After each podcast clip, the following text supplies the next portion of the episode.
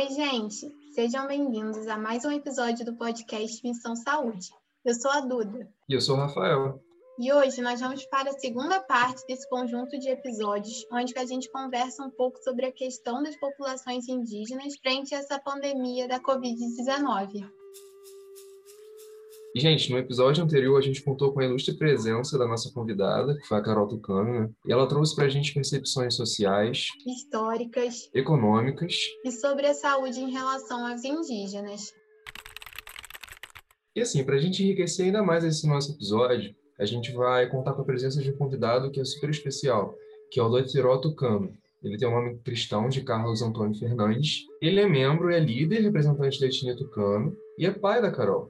Seu Carlos, conta pra gente um pouco da sua história.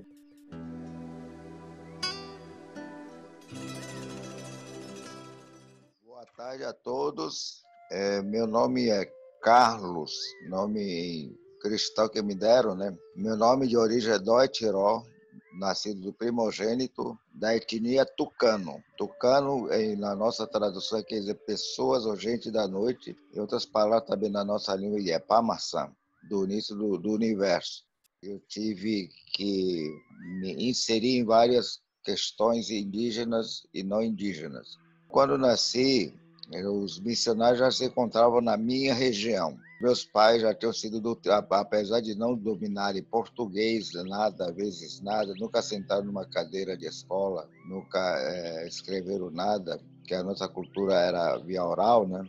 Então, meus pais já tinham sido doutrinados, já, já catequizados. Então, eu venho dessa linhagem de, de vivência da minha, da minha cultura, cultura distinta. Cultura distinta, quando falo, é cultura própria nossa, a língua própria nossa, que é, não, é, não, é, uma, não, é, não é uma cultura é, ocidental então, nós tucanos nascemos, é, na, estamos, nascemos e estamos localizados na região do Alto Rio Negro, é, no município de São Gabriel da Cachoeira, no Amazonas, na divisa do Brasil com a Colômbia e Venezuela, e eu pertenço ao lado brasileiro. Devido a essa internacionalização, muitos tucanos, outros tucanos ficaram para o outro lado do Brasil, da Colômbia. Então, os que estão no que pertencem ao lado brasileiro se são, de, são denominados como tucanos orientais e os que estão na, no lado colombiano são tidos como ocidentais. Então, na, na, no momento da, da questão contemporânea, no, em todo o Alto Rio Negro, estamos em número de 23 etnias de diversos grupos indígenas. E a língua tucano não é mais dialeto, não se fala mais dialeto hoje, antigamente se falava em dialeto, agora é, se fala línguas. Não se chama também de tribo, se chama etnias. Então, nós somos é, um grupo muito grande lá no Alto Rio Negro. Hoje, reduziram bastante. Somos hoje, no, no, momento, 45 mil indígenas. É 30 mil indígenas e não indígenas 15 mil. Então foi muito difícil é, inserir essa nova forma de vida, essa nova forma de visão dos povos indígenas. Inclusive a mim, porque eu, eu nasci numa liberdade. Eu me criei num ambiente sem é, horários para cumprir. Então, eu, eu me criei doutrinando, é, doutrinado da nossa, da nossa origem tucano, de ouvir os mais antigos que me contaram como que foi a nossa, o início da nossa vida, como é que era a nossa ciência, como era a nossa crença, como era formado o nosso universo, como é que era a curas, como que era tratado a saúde, porque a, saúde é muito importante para a gente continuar vivendo, desde a, hora do, nosso nascimento. Isso era uma cultura muito distinta, muito respeitada, muito sagrada. Isso que nós chamamos de sagrado. Então, com, com o passar do tempo, na década de 70, eu já comecei a me entender um pouquinho quem eram as pessoas que nos visitavam as pessoas estranhas que eu nunca tinha visto na minha vida, que eram senhoras, pessoas de cores diferentes, cabelos diferentes, barbados e roupas é, tudo é, diferente, diferente da gente que a gente não usa roupa, não, não usava, né? A gente usa hoje. Era totalmente diferente. Então, isso me despertou é curiosidade desde a minha da, da, minha adolescência e da minha juventude. Então eu na, na, minha na minha trajetória só aprendi a ler e escrever um pouquinho, mas não dominava português, porque para mim era uma língua estranha. Eu só falava a minha língua, tucano. Na nossa língua se chama Daceia, tucano. Tucano vem da palavra do Tupi-Guarani que levaram também os missionários. Então, muitas coisas é, nos confundiram, nos tiraram. Foi dito que a, nossos costumes, as nossas culturas eram pagãs. Então, por isso que eu, eu recebi o nome de Carlos. Então, meu nome de, de, de não era valorizado, não era visto como nome de ser comum, como cristão. Então, houve essas mudanças é, bruscas, drásticas para a nossa sociedade. Então, é, conforme eu vindo da, da, minha aldeia de Paricachoeira até a sede do município, no São Gabriel da Cachoeira, então hoje é uma, a sede do município, que muitos nomes também foram mudados. São Gabriel era tido como a região de Walpés, hoje se chama São Gabriel. Deram tudo nome, nomes bíblicos. Então, nos ensinaram a ler e escrever e doutrinando também, quer dizer, quem descobriu o Brasil foi Pedro Álvares Cabral. Isso, essa foi a primeira palavra que eu ouvi na, na, na, nessas escolas. Então era tal de catecismo, uma nova doutrinação que era totalmente diferente dos meus pais, da minha ancestralidade. Então, é, com 18 anos, eu comecei a sair da minha região para, para mais distante, que é a capital do estado do Amazonas, chamada Manaus, onde conheci outra realidade totalmente diferente da minha realidade. Então, foi muito difícil eu me adequar a esses costumes, a essas novas políticas públicas que eles que a gente não conhecia, desconhecia. Tudo é diferente meios de transporte diferente, que eu estava acostumado a viajar em trilhas, acostumado a viajar em canoas, remando, comidas diferentes. Então, e tudo isso mudou a minha visão de, de, de conviver, dividir esse espaço com a sociedade ocidental. Então, foi muito difícil, muito sacrificado. Eu comecei essa luta através do conhecimento que eu tive com alguns missionários, com o Conselho Missionário Indígenas, é, o CIMI, então eles me começaram a me explicar. Então esse CIMI foi criado na década de 70 justamente para contrapor o governo federal, porque estava é, acontecendo muita coisa. Então eles criaram, foram criados para contrapor politicamente ao governo brasileiro. Então eu comecei a conhecer outras lideranças indígenas do Brasil, porque eu pensava que só nós que éramos indígenas, mas tinha mais mais líderes, mais indígenas no país espalhados. Então eu comecei aí a minha a minha outra visão ampla, é, mais distante, não olhar só daqui da aqui para o chão, mas a, a minha visão foi diferente. Então eu e meus irmãos começamos a lutar para que pudéssemos ter um canal de diálogo com o governo federal, estadual, municipal e, e, e organizações. E assim começamos na década de final da década de 70 e início de 80. Então, uma luta muito é, incessante, grande, é muito difícil, que só nós sabíamos, nós líderes sabíamos que nós entramos no túnel do tempo sem saber se sairíamos vivos ou mortos mas conseguimos sair. Mas hoje carregamos cicatrizes em, em, na, nas nossas consciências. Muitas coisas não foram feitas como a gente gostaria, mas hoje continuamos lutando.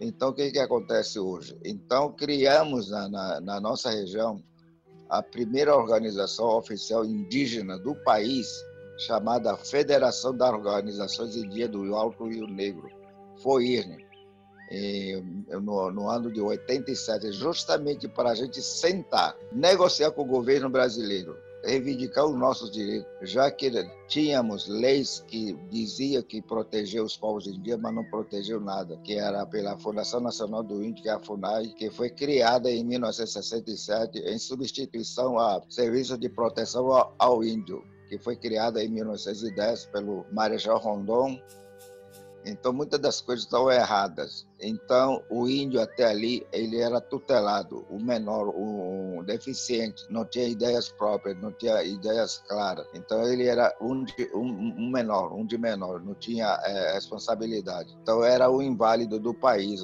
de uma sociedade não, não colaborava com, a, com, o crescimento desse país. Dentro dessa visão que criamos essas instituições indígenas. Hoje, só na, na, no estado do Amazonas, ou na Amazônia, eu acredito que tenha mais de 200 instituições indígenas hoje, entre as, as associações, fundações, é, que representam as suas políticas de cada região. Então, até 1988, nós éramos tutelados, até constituinte de 88, nós éramos tutelados. Depois que fomos é, tirados essa palavra tutelado, depois da Lei 6.001, que é criada em 73, em 88 foi criado, substituído pela Lei é, 231, 232, mas só que quando, quando eu falo não saem do papel, mas só diz que é para proteger os povos indígenas, os interesses dos, dos povos indígenas, para demarcar as terras indígenas que na realidade não aconteceu nada. Em demarcação de terras, hoje, só temos 13% em todo o território nacional. Muitas terras ainda faltam ser demarcadas, que falta ainda homologações, é, identificações. Então é muito difícil falar em demarcações em terras indígenas. É complicado pelo que o governo nos coloca esse empecilho de termos esse direito. Até hoje estamos lutando. Então, o que, que acontece hoje?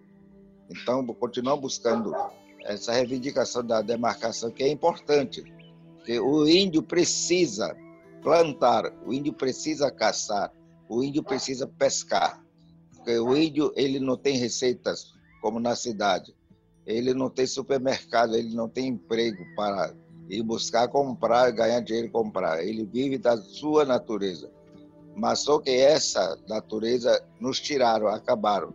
Como que acabaram? Através de, de mineradores, de minerações, atrás de ouro, atrás de, de riqueza. Uns criaram pasto para criar boi, outros criaram, é, desmataram para plantar sojas, plantio não sei de que mais lá. Então tudo foi destruído e contaminaram nossas regiões com mercúrio, jogado na terra e jogando na, na, nos rios acabando com nossos peixes, acabando com a nossa natureza. Isso que aconteceu.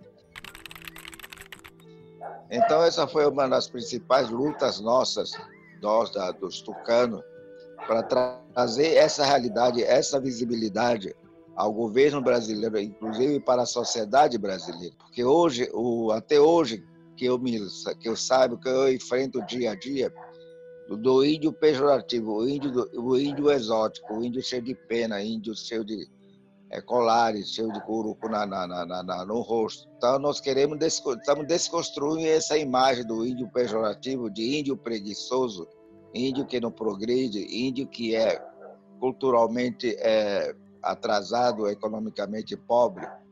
Então, é, o, os povos indígenas não tiveram essa cultura de acumular bens para enriquecer, para vender, para desfazer um do outro. E sim, sempre viveu coletivamente. Então, justamente isso que a gente veio lutando, para que não houvesse essas discriminações, preconceito contra os povos indígenas. Essa foi uma das minhas vindas, chegadas aqui ao Rio de Janeiro há 23 anos atrás. Então, justamente aqui no Rio de Janeiro não, não se fala em outra coisa. Do índio, quando eles falam do índio bravo, índio selvagem, índio que é, não toma banho, índio sujo. Então, essa é a, a, a identidade que eles colocavam, colocavam e colocam alguns para, para os povos indígenas. Mas hoje estamos mostrando, demonstrando que nós temos capacidade nós temos também facilidade de aprender. Hoje, eu, eu estou falando diretamente, por exemplo, hoje com vocês, eu não preciso de tradutor. Eu mesmo estou falando diretamente na língua portuguesa que, que me foi ensinado. Como falei no início, que a nossa cultura era oral. Essa foi a nossa grande perca, a grande derrota dos povos indígenas. Por quê? Porque nós nunca tivemos cultura escrita, cultura documentada, filmada. Essa foi a nossa derrota, essa foi a nossa uma grande perca a perder nossos grandes é, líderes espirituais. Quem são líderes espirituais? Os grandes pajés, os grandes sábios, os grandes pensadores, que faziam tudo para pregar a união, a paz, a coletividade do, dos seus grupos. Então, isso que aconteceu. Então, houve essa, essa interferência hoje na, na, em relação aos povos indígenas. Então, sempre que gostaria de fazer certos planos de trabalho, projeção de trabalho, de ensinar novos líderes, há sempre a interferência, como coloquei lá no início, de mudar nossos nomes para nomes cristãos. Isso foi interferência. E hoje sofremos com isso de 10 milhões, somos reduzidos a 986 mil pessoas em todo o território nacional. Dos, de 1.200 povos indígenas, na, na, no início da chegada dos colonizadores, dos aventureiros, nós éramos mais de 1.200 povos. E hoje é reduzido a 306 povos, com 276 línguas diferentes. E a maior população indígena que existe num país está tá concentrada na Amazônia na Amazônia Legal, que é como é conhecido os nove estados que tem no país, lá no norte do país, que compreende Amazonas, Amapá, é, Roraima, Rondônia, Acre, é, Pará, é, Mato Grosso, a, a, um pouco do, do Maranhão, por aí vai, onde estão concentrados as maiores é, número, número de indígenas. E hoje, pelo que me consta, são 90 isolados. Isolados de como? Onde não tem rodovias, não tem é, barcos passando por perto, é, é, aventureiros que chegam lá, porque a Amazônia é uma terra, um local que só para quem nasceu por lá. Lá só vivemos de caça e pesca. Lá não tem como você sobreviver sem isto. Então, os que vão daqui para lá, eles não tem como sobreviver, porque lá não tem arroz, feijão, não tem café, não tem açúcar. Então, agora, essa foi a nossa luta. Então, quando chegando aqui no Rio de Janeiro, me reuni com vários companheiros que circulam em grandes capitais como Manaus, Brasília, São Paulo, Rio de Janeiro, Belo Horizonte e outros lugares, capitais do país.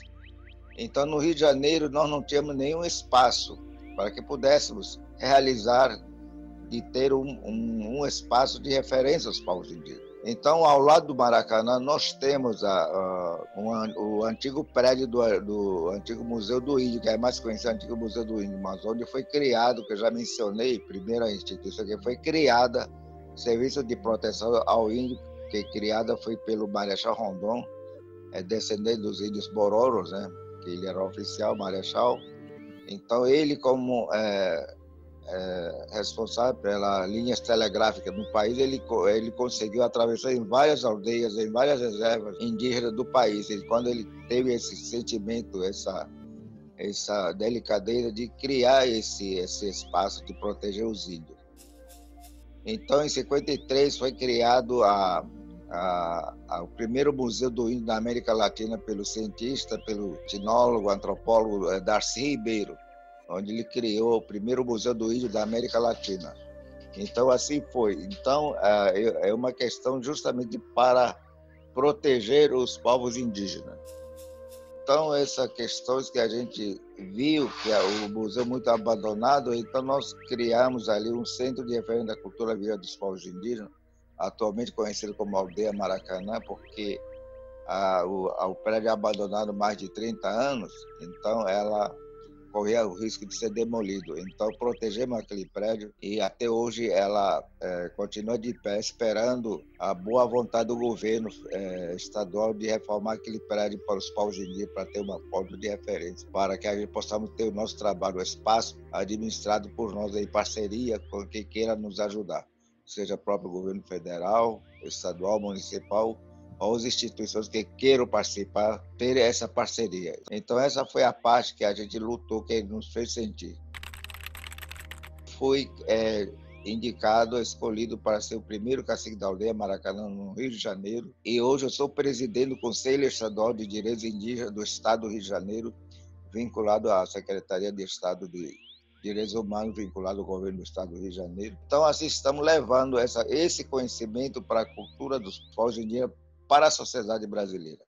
Inclusive no Rio de Janeiro, outra, outra cidade, inclusive para a universidade. Nós temos parcerias também com várias universidades no Rio de Janeiro e fora dela também. Então, a aldeia Maracanã vai servir para nós um ponto de referência, tanto para, não, para os indígenas e não indígenas, que queiram saber a cultura dos povos indígenas. Então, essa foi a nossa missão de realizar esse, esse sonho. Então, estamos hoje à procura de ter mais parceria. Então, que nos possa nos ajudar a conduzir, a ajudar a pensar. Porque hoje nós não estamos aqui na condição de só pintar o rosto e colocar a cocada na cabeça para dizer que eu sou índio. Não, estamos aqui de igual para igual, sair da, da, da, vitrine de exótico, de sair e acompanhar a tecnologia. Porque se a gente não acompanhar a tecnologia, estaremos enterrados. Aí a, a, o, extermínio, o extermínio será total. Então, para que não haja isso, estamos adequando a vida da cidade, a comida da cidade, o modo e os costumes da cidade para podermos adequar, mas em primeiro lugar, sem perder a nossa a nossa identidade, sem perder a nossa língua. Então, isso é o mais importante. E procurar criar novos líderes indígenas e termos mais espaço para eles, para que possam ingressar em universidades. Que nós precisamos também de profissionais para que possam ter esse conhecimento para levar para as aldeias, para a formação de, de, de, uma nova realidade. Então, isso não quer dizer que a gente vai perder tudo. É necessário acompanhar essa tecnologia que cada dia se avança mais. E hoje estamos com esse perigo muito grande. Para mim, não seria a primeira que chegou a essa, essa pandemia, né? Que desde o início do tempo já chegaram com sarampo, coqueluche, e muitas doenças que a gente desconhecia, porque nós somos imunes a esse tipo de doença. Nós estamos acostumados a conhecer esse tipo de doença. Então, nós perdemos muitos irmãos indígenas no Brasil. Infelizmente, se foram, nos deixaram, e nós não tínhamos como salvá-los. Muitos indígenas de várias etnias morreram, mais de, mais de 10, 10 15, 20, 30 mil infectados, mais de quase mil já, já morreram, entendeu? Eu senti muito a perda dos meus grandes amigos, do cacique Aritana lá do Xingu, do meu amigo cacique Domingos aqui do Rio de Janeiro, lá do, do Sapucaí, Guarani, lá de Agra dos Reis, e outras lideranças. Então, o governo tem que dar mais atenção, o governo tem que ter mais é, é, delicadeza de olhar os povos indígenas, de dar mais espaço, dar mais atenção, aos povos indígenas, porque já que ele não tem é, recurso, que ele procure criar um espaço digno para que a gente possa ter esse trânsito aqui nas grandes cidades. É questão de que eles falam de diferenciação, diferenciação de, de políticas públicas, para que eu possa ser atendido como indígena, não, não como um mendigo, como pedinte, então, mas como um cidadão comum que faz parte dessa sociedade brasileira. Então, essa é a minha visão de lutar pela união dos povos indígenas em relação as pessoas da cidade. Lutar pela coletividade. Então, sempre foi a nossa ação, sempre foi a nossa esperança. O índio não veio para tomar lugar de ninguém, e sim ocupar o espaço, que também é de direito. Ocupar aonde? Sentar numa cadeira de, de ensino superior, sentar numa cadeira de médico então, não, não temos é, nada por enquanto. Então, o espaço da aldeia Maracanã é um espaço que possa servir para os povos indígenas como ponto de referência. Porque o pajé tem a sua especialidade nas aldeias. Em São Gabriel da Cachoeira, muitos morreram com essa, com essa Covid-19, mas muitos conseguiram se salvar utilizando medicinas é, tradicionais. O que é medicina tradicional? são raízes, são folhas, é cascas, é vegetais, por isso que ele conseguiu se, salvar. Então, por último, eles é, se salvaram com breu branco e breu preto, é, limpando mais o, o, pulmão, o organismo. Assim, eles começaram a utilizar a, a, o conhecimento natural. Então, isso é necessário. Isso, muitas das coisas foram tomadas da gente, foram patenteadas da gente. Foi, é, é, não, nunca mais retornaram com os resultados. Hoje escreve livros, fazem documentário em nome dos povos indígenas, mas nunca deram o retorno é, é, para os povos indígenas. Olha que nós temos aqui, descobrimos isso, isso pode ajudar vocês. Então não houve essa essa troca desses saberes nossos milenários. Então, meu jovem, então eu estou aqui justamente para ver, acompanhar essa luta hoje. Eu sou testemunha de muitas das coisas que aconteceram e acontecem num país chamado Brasil. Então, eu fico muito feliz pelo esse convite, através da minha filha Carolina e através de vocês aí que estão esse espaço para que a gente possa se manifestar, para que a gente possa falar do nosso sentimento para eles, trazer e informar o nosso conhecimento como é que o nosso, o, o nosso universo, como é que, como eu sempre falo, de onde viemos, onde estamos, para onde vamos. Nós sabemos, nós povos indígenas sabemos disso. Então, essa é a minha visão ampla, essa é a minha visão de, da questão contemporânea, entendeu? Eu gostaria de falar mais, entendeu? Porque eu, quando eu começo a falar muito, começo a gaguejar, começo a querer chorar e tal, e não, aí não dá certo.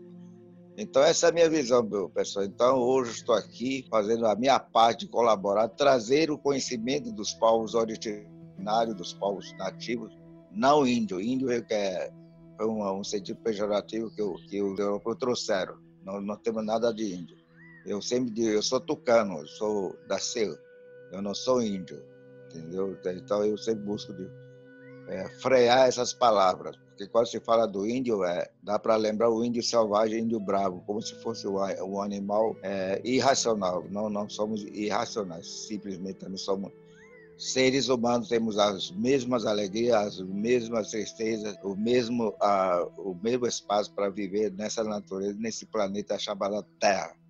Terra é muito importante para os povos indígenas, por isso que a gente luta por ela. E por isso procuramos lutar, mantê-las como ela sempre faz, é, ela nos oferece a liberdade através da sua água, através das suas árvores, através das suas frutas silvestres. Então, por isso que nós lutamos. Não é porque a gente quer se enriquecer, porque essa, a gente traz essa identidade desde a nossa ancestralidade. Aí, caveira até veremos, sai, Antônio. Cava, cavaio, nomando, pi, noma, yari, no. Tupi Nomaya, Noma, Noma, Tupi. Assim agradeço pela sua homenagem, pelas alturas do céu, das profundezas das terras, dos rios, desses grandes mares e das das grandes montanhas. Ayun, muito obrigado. Bom, gente, a gente agora chegou no final desse episódio, que foi concluído com muito sucesso. E eu queria agradecer a todo mundo que ajudou a gente a estar tá construindo essa segunda parte das gravações. Queria agradecer ao Rafa, que é meu colega de narração, ao Carlos, ao professor Gabriel Martins e todas as pessoas que participam do projeto Missão Saúde e ajudam a gente a levar essas informações tão importantes para a população. É, foi isso, gente. É, quero agradecer novamente por vocês estarem aqui ouvindo a gente. Quero convidar vocês a ouvirem os nossos outros episódios e se você caiu aqui de primeira nessa parte 2, eu quero te convidar para ouvir a nossa primeira parte sobre as questões indígenas. Ela está disponível no Anchor, no Spotify e em algumas outras plataformas, né? E junto a gente queria te convidar para seguir nossa rede social, que é o arroba Projeto Missão Saúde, tudo junto e sem acento. A gente quer te convidar também para, se você quiser se inscrever no nosso projeto, lá no nosso Insta tem uma, um link para você acessar o formulário e falar um pouco de você para gente. Se você quiser, tiver interesse, entre em contato. E foi isso. Eu aposto que vocês gostaram desse episódio e aposto que vocês vão gostar dos outros. Mais uma vez, o nosso obrigado. Até mais, gente.